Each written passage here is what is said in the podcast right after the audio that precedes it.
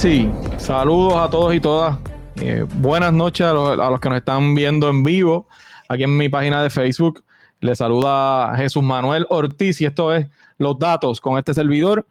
Saludos también a la gente que nos está escuchando en cualquiera de las plataformas de podcast, Apple Podcast, Google Podcast, Anchor, Spotify, Pocket Cast, eh, Apple Podcast todas esas plataformas que, también nos ayudan a, llevar este mensaje. Saludos a cada uno de ustedes.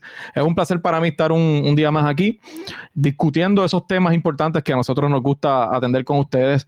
Eh, importante que le dé share este video a los que me están viendo en Facebook para que más gente pueda tener acceso al tema que vamos a discutir hoy. Y si me estás escuchando en una de las plataformas de podcast, Igualmente te pido que, lo sigas, le des eh, al botoncito de follow, ¿no? Para que puedas seguir y, notificarte cuando tengamos una edición nueva. A veces no lo hago en vivo aquí en el, en el canal, de, en la página de Facebook y lo hago directo en la plataforma de audio, así que te vas a enterar de inmediato si lo haces y también lo compartas para que más gente pueda unirse a nosotros. Hoy vamos a discutir un tema bien interesante que sé que va a generar mucha discusión, eh, también relacionado con el tema de educación, que ustedes saben que es un tema que he estado tratando aquí eh, hace varios, eh, varios de, los, de, estos podcasts que estoy haciendo, y que es un tema que, que yo sé que cada uno de ustedes tiene, les importa mucho. Así que vamos a hablar y, lo, y le puse en la promoción del podcast hoy, le hice una pregunta a cada uno de ustedes. Y la pregunta era si debemos considerar este año 2019-2020 en términos de año escolar como un año perdido en términos de la educación. Eh, principalmente por el tema de la, de la pandemia, ¿no? a nivel mundial y en Puerto Rico, pero también aquí tenemos eh, una complicación anterior a principios de año con, los terremotos del área sur. Eh, así que yo quiero discutir con ustedes unos, unos detalles que, he estado buscando sobre cómo a nivel mundial este impacto ha sido, ha sido significativo. También hablaré de algunos temas en Estados Unidos. Obviamente lo hago porque eh, el impacto es bien similar en distintas partes del mundo y yo creo que ustedes tengan información bastante certera y datos que yo sé que les van a gustar mucho. Eh, y por eso les voy a pedir que al final también comentemos. ¿De qué se trata? Ya hemos discutido aquí todos los efectos que la pandemia del COVID-19 ha tenido en la educación a nivel mundial, no solamente de Puerto Rico. Pero podríamos decir que estamos ante un año perdido en términos de educación. Eh, esa, esa pregunta es bien importante yo quisiera que ustedes me la contestaran en sus mensajes y los voy a leer al final. Para que ustedes tengan una idea, la UNICEF acaba de sacar un informe en el que atiende esta pregunta y lo que trae detalles para uno quizás poder llegar a, contestarse esta pregunta. vamos a los datos para que ustedes vean. Al menos una tercera parte de los niños en edad escolar en todo el mundo, aproximadamente eh, lo calculan en cerca de 463 millones de niños a nivel de todo el mundo, no tuvo acceso a la educación a distancia cuando eh, el COVID-19 obligó a cerrar las escuelas. Así que si no podían estar en la escuela de manera presencial y no tenían eh, tampoco acceso a la educación a distancia, pues esos niños no tuvieron ciertamente acceso a poder educarse este año. Ese informe es nuevo lo publicaron hace eh, una semana, semana y media, me parece que el 27 o 28 de agosto. Y hay varias citas importantes en ese informe que a mí me gustaría compartir con ustedes. Henrietta Ford, que es la directora ejecutiva de UNICEF, dice, para unos, unos 463 millones de niños cuyas escuelas cerraron a causa del COVID-19, la educación a distancia no ha existido. 463 millones de niños. La gran cantidad de esos niños debieron, debieron interrumpir por completo sus estudios durante meses eh, y para ellos representa, y eso representa una emergencia mundial en materia de educación. O sea, estamos hablando de 463 millones de niños en, todo el mundo. Las repercusiones sobre las economías y las sociedades pueden durar décadas. Y esto es un planteamiento que hace la UNICEF para que ustedes vean lo, desastroso, lo significativo que ha sido el impacto que ha tenido eh, esa esta realidad, ¿verdad?, que hemos vivido en el año 2020 a nivel mundial. El momento más álgido de la cuarentena a nivel mundial, mientras cuando estaba todo, prácticamente eh, el mundo entero en una cuarentena, alrededor de 1.500 millones de niños se vieron afectados por el cierre de las escuelas. 1.500 millones de niños a nivel mundial en los momentos cuando la cuarentena estaba en todo su apogeo, ¿verdad? Que, prácticamente el, mundo entero estaba cerrado. El informe que le estoy discutiendo revela las limitaciones de la educación a distancia, también la desigualdad que eso causa eh, en términos del acceso a la educación, que es algo que yo he hablado con ustedes aquí y que yo insisto en este tema porque me parece que es importantísimo que lo discutamos. El informe de la UNICEF incluye, para que ustedes tengan una idea, un análisis representativo a nivel mundial acerca de la disponibilidad de la tecnología y las herramientas necesarias en alrededor de 100 países. Ellos evaluaron cerca de 100 países cuál era la disponibilidad de las herramientas de la tecnología para ver si ya que estaban cerradas las escuelas, habían las medidas necesarias y las herramientas disponibles para que los niños siguieran educándose. Los datos que evalúa ese informe que estoy discutiendo con ustedes aquí hacen referencia al acceso a la televisión, que algunos países utilizaron para educar, a la radio y a la internet, así como a la disponibilidad de planes de estudios distribuidos a través de esas plataformas durante el cierre de las escuelas. O sea, evaluaron todo este tipo de recursos, ¿no? de herramientas. Si bien las cifras del informe de la UNICEF presentan un panorama alarmante por la falta de educación a distancia durante el cierre de las escuelas, también advierte que es probable que la situación sea aún peor de lo que hemos estado hablando. Ya les dije que más de 460 millones de niños no han tenido acceso. Incluso en los casos en que los niños cuentan con la tecnología y con las herramientas necesarias en su hogar, no siempre pueden estudiar a distancia a través de esas plataformas debido a otros factores que se lo impiden la presión, algunos de estos factores podrían ser la presión para realizar tareas en el hogar, la obligación de trabajar de los padres mientras ellos están tomando las clases, la precariedad en su entorno de aprendizaje, ¿verdad? Si tienen las condiciones o no tienen las condiciones en su casa, aunque tengan la computadora y el internet para poder estudiar, y la falta de ayuda para utilizar los planes de estudio por internet o por los medios audiovisuales. O sea que no solamente se trata si tienen o no internet. Eso, es un tema vital y lo hemos discutido aquí, el poco acceso que hay. Es que también las condiciones en, el hogar tienen que ver para poder entender si finalmente o poder ver si ese niño tiene acceso o no tiene acceso a la educación. Por otro lado, el informe, eh, en ese informe se subraya una notable desigualdad entre las regiones. Por ejemplo, los niños en edad escolar procedentes de África son los más afectados tal y como demuestra el hecho de que la mitad del total de los estudiantes de esta región no dispone de los medios para estudiar a distancia. O sea, y esto yo lo había discutido con ustedes en términos de que una de las señales de la desigualdad brutal es que eh, se ve que en las regiones de más pobreza hay menos acceso a la educación. Y, este informe plantea que en las regiones, los niños de la región de África son los más afectados y eso es terrible. A, mí me, ¿verdad? me, me entristece mucho que eso sea una realidad todavía en el 2020, pero es así.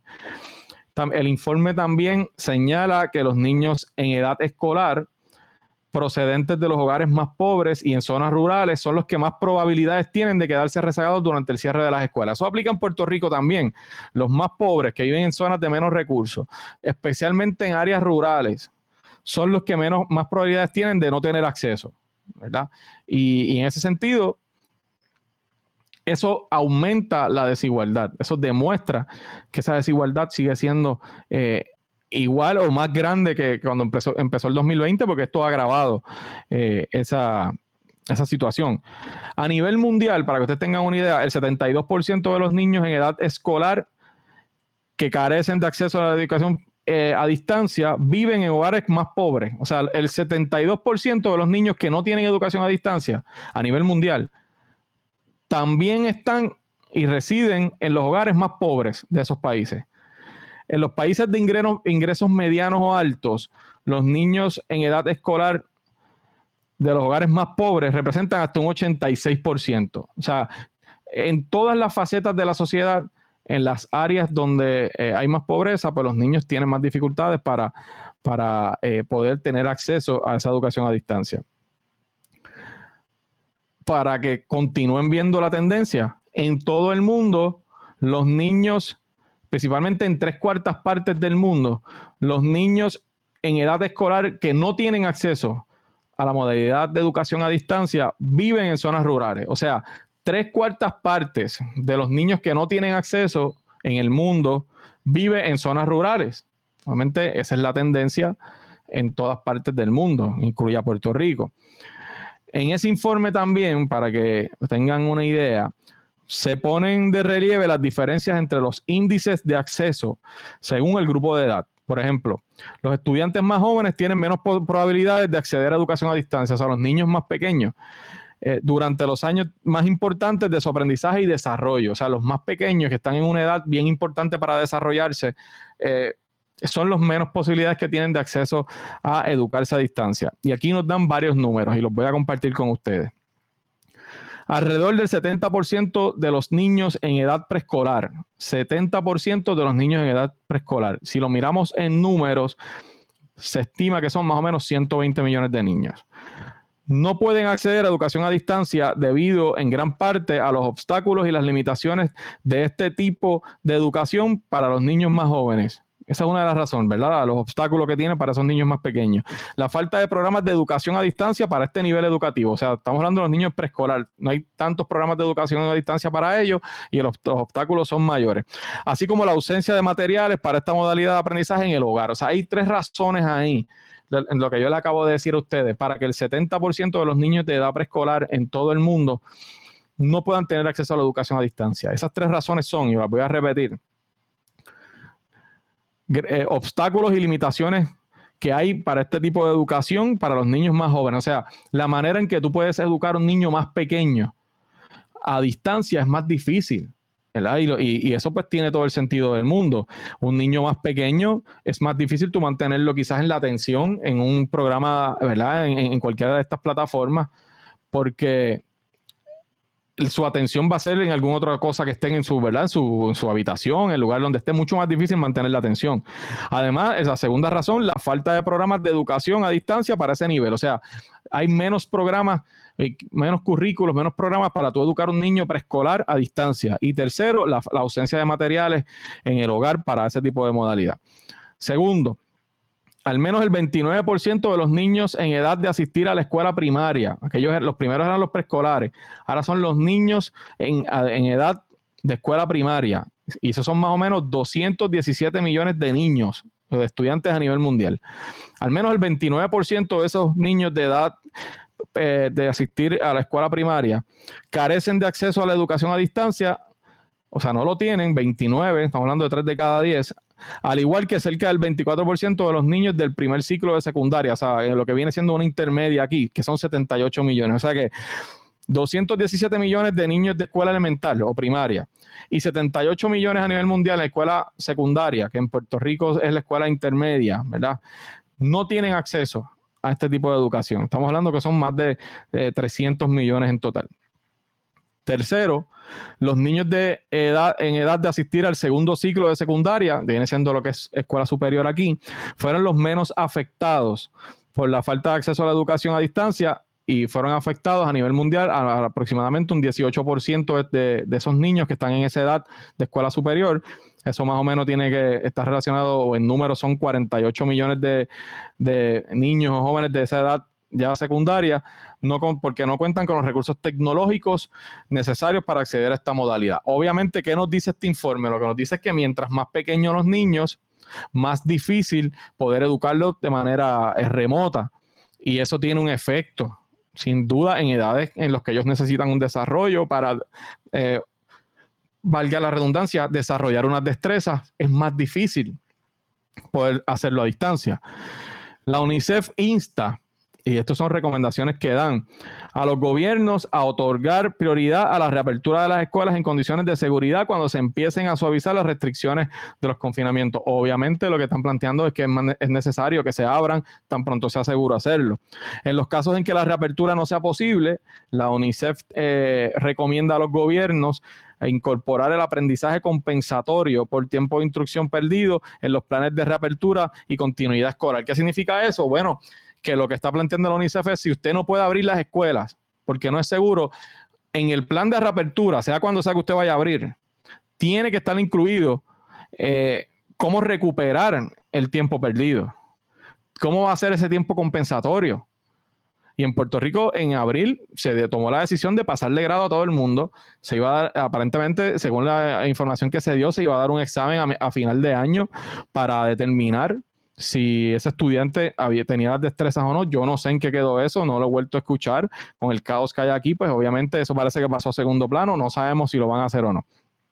Además, eh, recomienda también la UNICEF, las prácticas y políticas de apertura de las escuelas deben incluir la ampliación, la ampliación del acceso a la educación, por ejemplo, con la modalidad a distancia, por ejemplo, eh, o sobre todo para los grupos marginados. O sea que los planes de reapertura tienen que incluir unas estrategias agresivas para mejorar las herramientas de educación a distancia, especialmente para los sectores que ya sabemos que tienen más problemas o que están marginados, eh, en caso de que tengamos que repetir lo que estamos viviendo. Además, los sistemas educativos deben adaptarse y diseñarse de manera que puedan soportar futuras crisis. Oye, ya por ahí se plantea que esto de las pandemias eh, llegó, quizás lo vimos por primera vez nosotros en esta época, pero es muy probable que esto se repita. Así que lo que plantea la UNICEF, yo tengo, tiene todo el sentido del mundo. Es que esos planes de reapertura tienen que incluir recuperar lo que se perdió en términos de materia y de, y de enseñanza y además tener planes para eh, prepararnos para una futura crisis. En Puerto Rico, lamentablemente, lo que hemos visto es que eh, en seis meses no hemos tenido esa preparación y todavía tenemos un caos en, la, el tema de educación a distancia. Si me muevo un poquito a Estados Unidos, eso que yo les hablo a ustedes es un informe a nivel mundial. En Estados Unidos hay estudios de organizaciones no partidistas, o sea, organizaciones cívicas o profesionales, etcétera, que establecen que los estudiantes que viven bajo los niveles de pobreza son los que con más probabilidad tendrán que tratar de llevar a cabo estudios totalmente en línea no es que son los menos que tienen acceso, eso es realidad también. Fíjate lo que dice, lo que yo acabo de decir, que los estudios de estas organizaciones establecen que los estudiantes que viven bajo los niveles de pobreza posiblemente van a ser los que van a tener que mantenerse estudiando en línea. Y usted se preguntará por qué. Bueno, pues probablemente porque donde estudian son quizás escuelas públicas que no tienen todos los recursos para, para tener las condiciones salubristas que se supone y por lo tanto los van a mantener más tiempo en, en línea. Los colegios, las universidades, etcétera, quizás van a tener una van a tomar algunas otras medidas.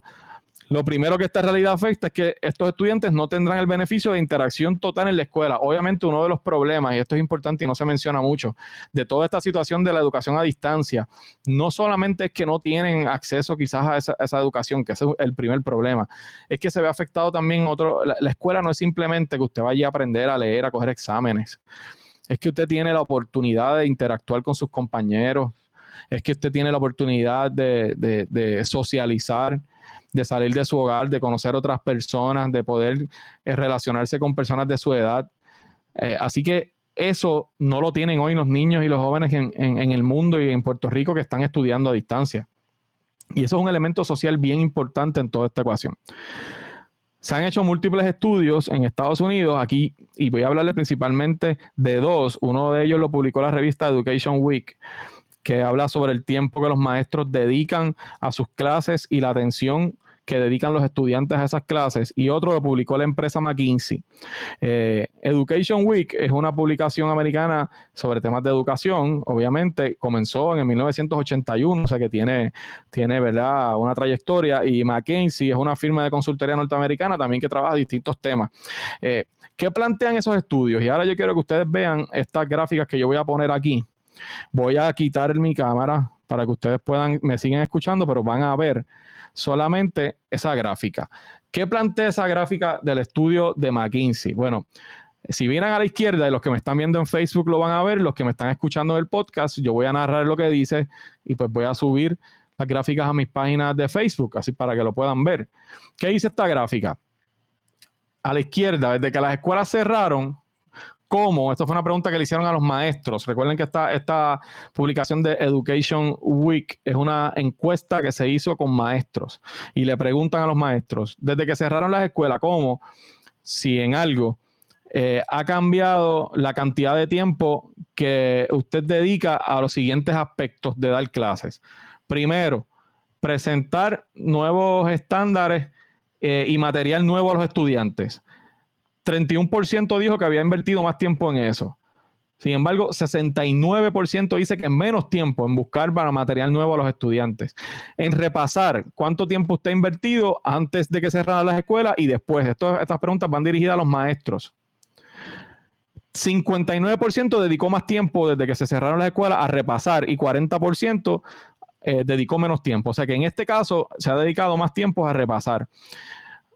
A, eh, a, educar a los estudiantes, ¿verdad? O a educarse usted, ¿verdad? A buscar más información. 39% dedicó más tiempo y 61 menos tiempo, o sea que los, maestros han tenido menos tiempo para ellos prepararse, ¿verdad? Y poder buscar otras materias y aprender a su vez para poder enseñarle a los estudiantes. Pero miren esta pregunta.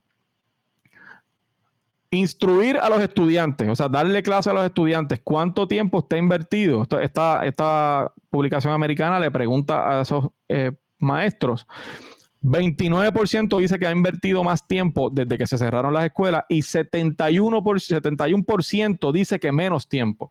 ¿Qué significa eso? Que, que, lo que están contestando esos maestros es que desde que se cerraron las escuelas ellos invierten menos tiempo en poder dar esas clases. Pero miren la próxima pregunta y quizás esto explica por qué. Resolver problemas con la tecnología. ¿Cuánto tiempo usted invertía antes del cierre y después del cierre? El 13% dice que invierte más tiempo, eh, menos tiempo ahora en resolver problemas con la tecnología y 87% dice que invierte más tiempo. ¿Qué, uno ve a simple vista aquí? Bueno, que eh, el tiempo en su mayoría los maestros lo están teniendo que ocupar en resolver problemas con la tecnología y eso les quita tiempo para darle clases a los estudiantes. Eso es lo que dice esa publicación de eh, Education Week. Si mira a la derecha, le preguntan a los maestros antes de que las escuelas cerraran por el coronavirus, aproximadamente cuántas horas al día eh, sus estudiantes tomaban clases antes de cerrar. Y ellos contestaron que aproximadamente seis horas. Y la próxima pregunta dice, después de cerrar por el coronavirus, aproximadamente cuántas horas los estudiantes invierten o, están aprendiendo. Y la contestación fue que tres horas. O sea que según esa encuesta, los maestros dicen que los estudiantes pasan menos tiempo aprendiendo desde que tuvieron que cerrar la escuela. Esta encuesta se hizo en los Estados Unidos, pero vamos a ver la próxima gráfica que, que, tengo aquí. Si se fijan abajo a la izquierda, y vuelvo a la gente que me está escuchando el podcast, yo lo voy a estar narrando. Eh, dice la pregunta que está eh, abajo, abajo a la izquierda, desde que las escuelas cerraron por el coronavirus, solamente 37% de los maestros dice que, han que interactúan con los estudiantes a diario o más, o más de una vez al día. Y si se fijan en las barras que dicen los números, en total 37%. Pero miren, eh, aquí está el detalle importante. Esta gráfica de abajo a la izquierda, esos distintos colores que ustedes ven ahí, lo que establecen son eh, los rates, ¿verdad? las cifras de pobreza.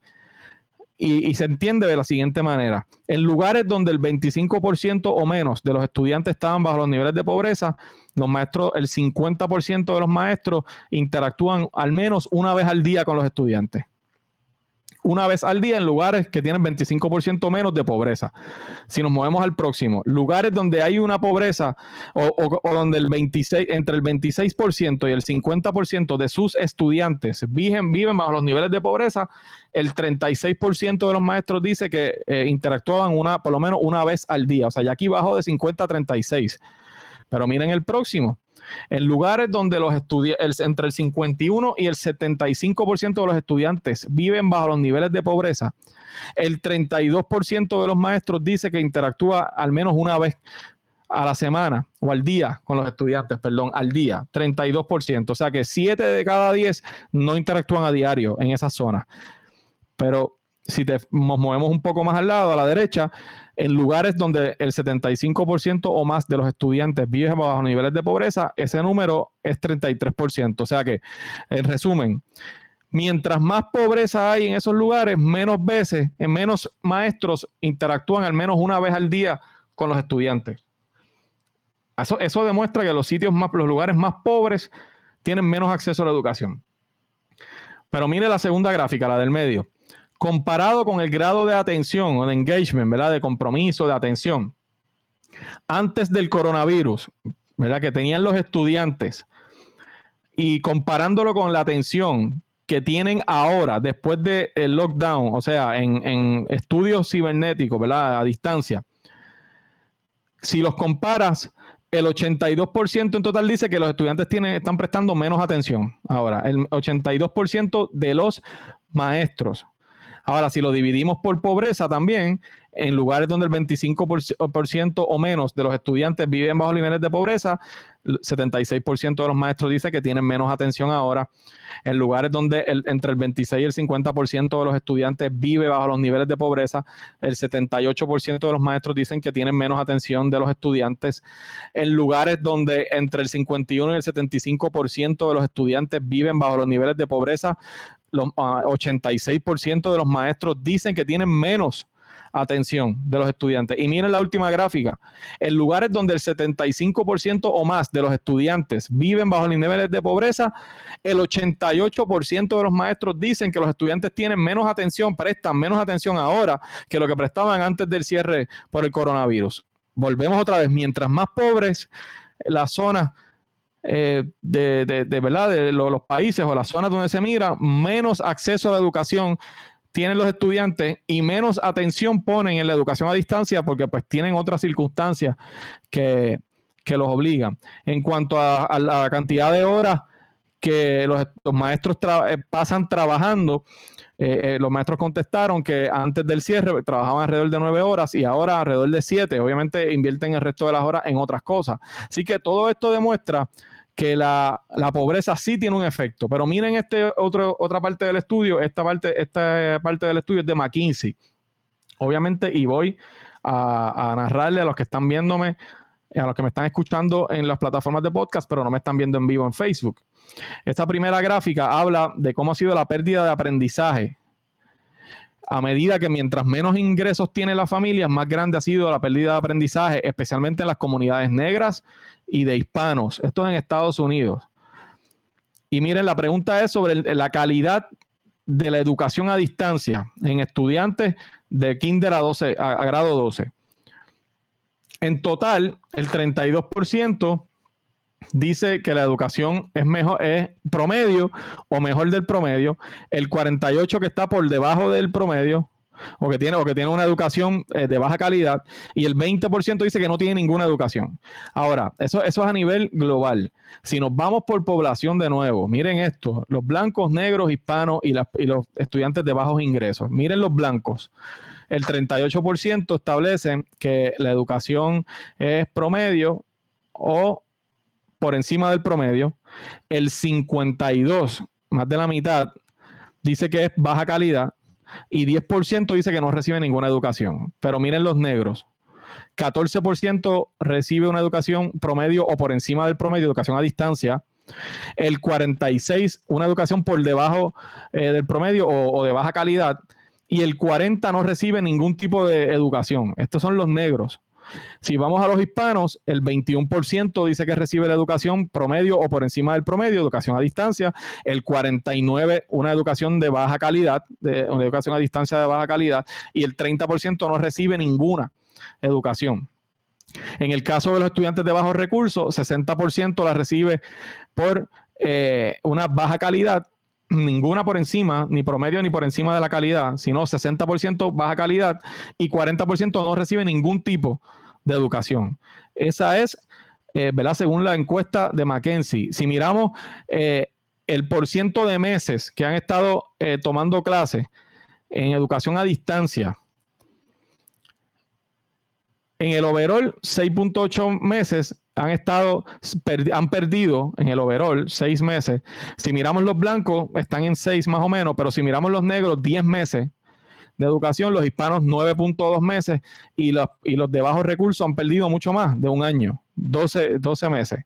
Eh, así que aquí esta gráfica que le estoy mostrando finalmente lo que demuestra es la desigualdad de la, de la, en la economía en términos de, la pérdida de educación y la, y la desigualdad. La primera gráfica establece la desigualdad entre los blancos y los hispanos eh, en términos del Producto Interno Bruto de los Estados Unidos. Eh, y al final del camino, lo que demuestra esa gráfica que les estoy mostrando ahí es que eh, mientras más se puede igualar la educación entre las comunidades marginadas, negros, hispanos, personas de bajos recursos, más aumenta eh, los ingresos familiares y más aumenta la, eh, los ingresos como tal del gobierno ¿verdad? o, del país. Así que en ese sentido, esas gráficas lo que demuestran, gente, y voy, ahora a, sus preguntas, vamos a, empezar con las preguntas de, ustedes. Los que quieran hacer preguntas eh, o comentarios, por supuesto, pues aquí estamos disponibles para ustedes.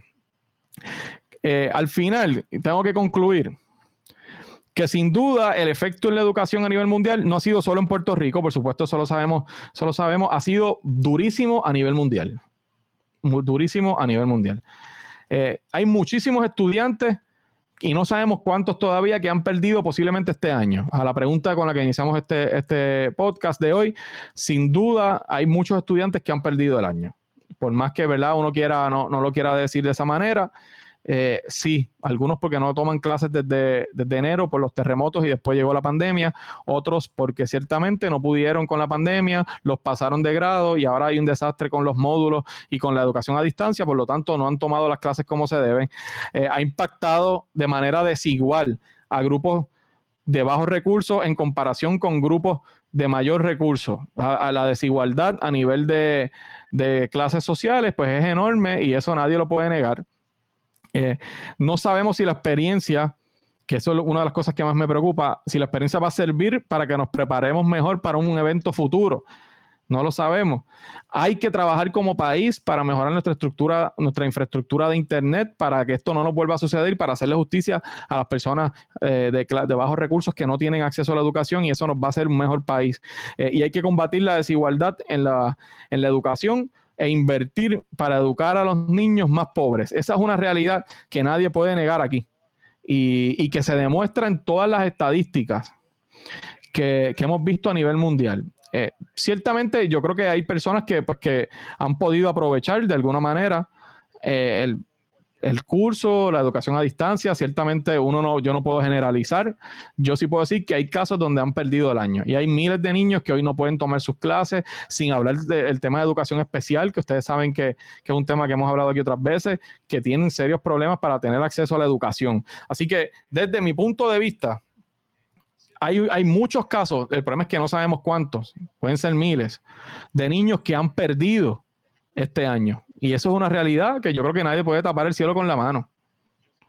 Eh, y producto, pues de las, situaciones, por supuesto, es la primera razón, pero también de que, de que el gobierno no estaba preparado para esto y que no se ha preparado tampoco en los cinco o seis meses que ha tenido desde que empezó el lockdown en marzo para por lo menos tener un semestre de enero a diciembre organizado. y, y por lo menos tener disponibles las herramientas. Esa es la realidad que hemos vivido en Puerto Rico. Así que voy a tomar sus comentarios eh, antes de concluir. Este tema es muy interesante y la gente tiene muchos muchos comentarios. Vamos a ver cuál es la posición de ustedes. Si ustedes entienden que se ha perdido el año o, ustedes entienden que no. Eh, vamos a ver por ahí. Saludos a Efraín Colón. Efraín Colón dice hace rato, o sea, que entienden que, que sí se ha perdido eh, el año. Vamos a ver si, si algunos de ustedes pueden añadir alguna, algún otro comentario. Ciertamente alguna gente va a pensar que no, otros van a pensar que sí, por supuesto que sí. Eh, vamos a ver. ¿Quién, qué, cree, ¿Qué creen ustedes? ¿Se perdió el año o no se ha perdido el año? O posiblemente pues hemos tenido algunos casos que sí, otros casos que no. Angélica dice que ha sido desastroso y tiene razón. Saludos al amigo Jorge Suárez. Profesor Jorge Suárez dice el problema eh, es planificación, priorizar recursos, ejecución responsable. De acuerdo. Eh, Victoria García dice que no, o sea que me debo entender que entiende que no se ha perdido el año. Dice, hay que dar las herramientas, pero no todo está perdido. Muchos padres, estudiantes y ni se diga los maestros están haciendo el máximo, aún sin que la agencia nos dé los recursos. Totalmente de acuerdo. O sea, eh, la verdad es que los maestros han hecho lo más que pueden. Los padres han hecho, están haciendo lo más que pueden eh, y, necesitan ayuda. Eso es una realidad. Si te fijas, los números que dimos aquí plantean que han tenido que invertir los maestros más tiempo solucionando problemas técnicos y de tecnología que incluso dando clases. Y eso es una responsabilidad de que el sistema no está apto. Eh, Carmen Fontanes, año 2021, tienes razón. Carmen, tienes toda la razón, no es 1920, es 2021. Cristian Hernández, sinceramente deben pasarlos a todos y cancelar todas las clases, el estrés de la pandemia, más los padres que laboran y los hijos pequeños. Es difícil la situación, más cuando eres paramédico o enfermero es fuerte. Debes proponerlo, posponerlo hasta nuevo aviso. Cristian tiene un planteamiento interesante ahí, eh, que cree que deben terminar el año y proponerlo para el próximo. Eh, Gracias a Gloria por sus buenos deseos que me está escribiendo por ahí. Vamos a ver Noel Montalvo. Aquí en el suroeste hay estudiantes que no han recibido clases desde diciembre de 2019, año totalmente perdido. Correcto, lo que yo decía hace un ratito. Hay unos casos como los casos del suroeste donde ciertamente esos estudiantes no han tenido clases desde diciembre. Y eso es una realidad y podemos tratar, alguna gente tratará de taparlo, pero esa es la realidad. Carlos Luis Rechani. El sistema educativo de Puerto Rico debe ser evaluado desde kindergarten hasta cuarto año. El sistema debe ser más ágil y adaptarse a nuevas realidades. Yo estoy totalmente de acuerdo con lo que dice Carlos. Hay que empezar a, reformar incluso el currículo y ver hacia dónde estamos dirigiendo a nuestros niños. Yo creo que a partir del próximo curso, dice Yossi, deben recuperar el tiempo perdido con clases trimestrales en vez de semestre. Pues eso, eso es una propuesta interesante, lo que dice Yossi. Eh, y eso eh, concurre con el, con el, informe de UNICEF que plantea que, que cuando se empiecen las clases hay que tener un plan para recuperar lo que se perdió. Wanda Morales, un semestre desastroso y nadie ha pensado en los niños de educación especial, entre otras cosas. Eh, así mismo es. El tema de educación especial es un tema que de verdad hay que dedicarle tiempo y, están en una peor situación por, las necesidades particulares que tienen que los niños de corriente regular. Creo que se pierde el año, dice Mari. Saludos a Mari. No han repartido todas las computadoras y ni se diga lo problemático de la reproducción de los módulos. Además, padres, madres turnándose para ayudar a sus hijos cuando están ausentes, abuelos sin dominar la tecnología. Totalmente de acuerdo con Mari. Eh, Cristín Rivera, mis tres hijos están estudiando las computadoras, yo le compré un printer para copia. Eh, ahí muy bien por Cristín, la verdad es que es la única manera, muchos padres han hecho eso, otros que no tienen quizás los recursos para poder hacerlo. Carmen Fontanes, para finalizar el año escolar 2019-2020, muchos estudiantes no tuvieron las herramientas necesarias para cumplir las expectativas que tenía el Departamento de Educación para así completar el año escolar que culminó en junio. Los maestros tuvieron muchos problemas para comunicarse y recibir los trabajos que ellos facilitaban. Además, el departamento nunca estuvo preparado para esta situación. Correcto, el departamento evidentemente no estaba preparado para esto y no se preparó tampoco desde marzo hasta agosto para poder tener por lo menos disponibles las computadoras y los módulos eh, eh, ya impresos, ¿no? Que Damaris Tole tirado, que el departamento les brinde las computadoras ya que se las prometió para ellos cuando empezó la pandemia y todavía hay niños que no tienen, ellos son nuestro futuro para con nuestro país y se lo merecen. De acuerdo con Damaris. Elba Centeno, saludos desde Arecibo a Elba. Eh, vamos a ver, voy, voy ya invito terminando. Carmen Aquino, muchos estudiantes comenzaron este año rezagados porque el año pasado no desarrollaron las destrezas necesarias para pasar el próximo grado. Eh, y, encima, pues también quedan rezagados eh, este año, así que pues, es más problemático aún. nos dice Carmen también, y las pruebas que se supone que llevarían a cabo en agosto, octubre, para, para saber dónde está el estudiante, están preparadas. Si está preparado, pues no sé si me estás diciendo que están preparados o que no están preparados. Eh, Carmen Caballero, muy importante la socialización entre ellos, eso es totalmente correcto. Nos dice Glenda eh, Pedro Díaz que no, hay que no hay nada perdido, o sea que Glenda entiende que no se ha perdido el año. Y yo creo que hay casos en que no, probablemente, hay muchos otros en que sí.